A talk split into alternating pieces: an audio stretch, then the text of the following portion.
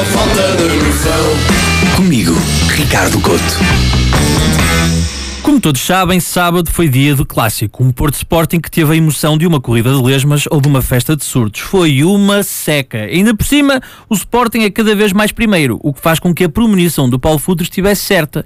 O sucesso eram os charters que vinham da China, mas não era com os jogadores, era com a malta que papa pandolins. Portanto, eles enchem o bandulho com morcegos, o mundo vira do avesso com uma pandemia e o Sporting acaba campeão. É um efeito borboleta ao contrário, porque este efeito borboleta acaba no lagarto. Porém, não é do campeonato nem do jogo que eu venho falar aqui hoje, é mesmo do pré-jogo. Daqueles diretos que se fazem à hora do almoço, quando o jogo é só às 8 e tal. São diretos que se fazem a 7 horas do jogo, à porta do hotel onde as equipas estão hospedadas. E porquê? Ninguém sabe. Não há nenhuma razão para se estar a fazer um direto à porta de um hotel, porque nunca há nada para dizer. É sempre a mesma lenga-lenga. Dizem que os jogadores dormiram ali, saíram para um passeio e agora vão descansar.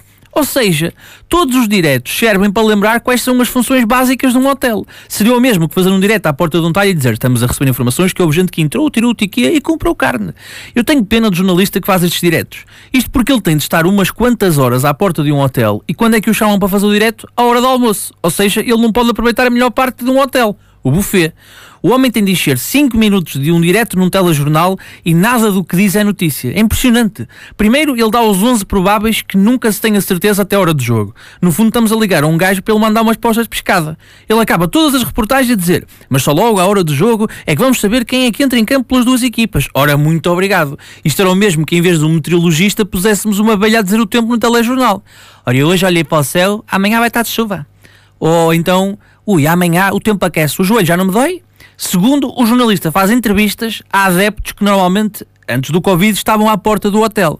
E digo-vos, só há dois tipos de adeptos que vão para a porta do hotel.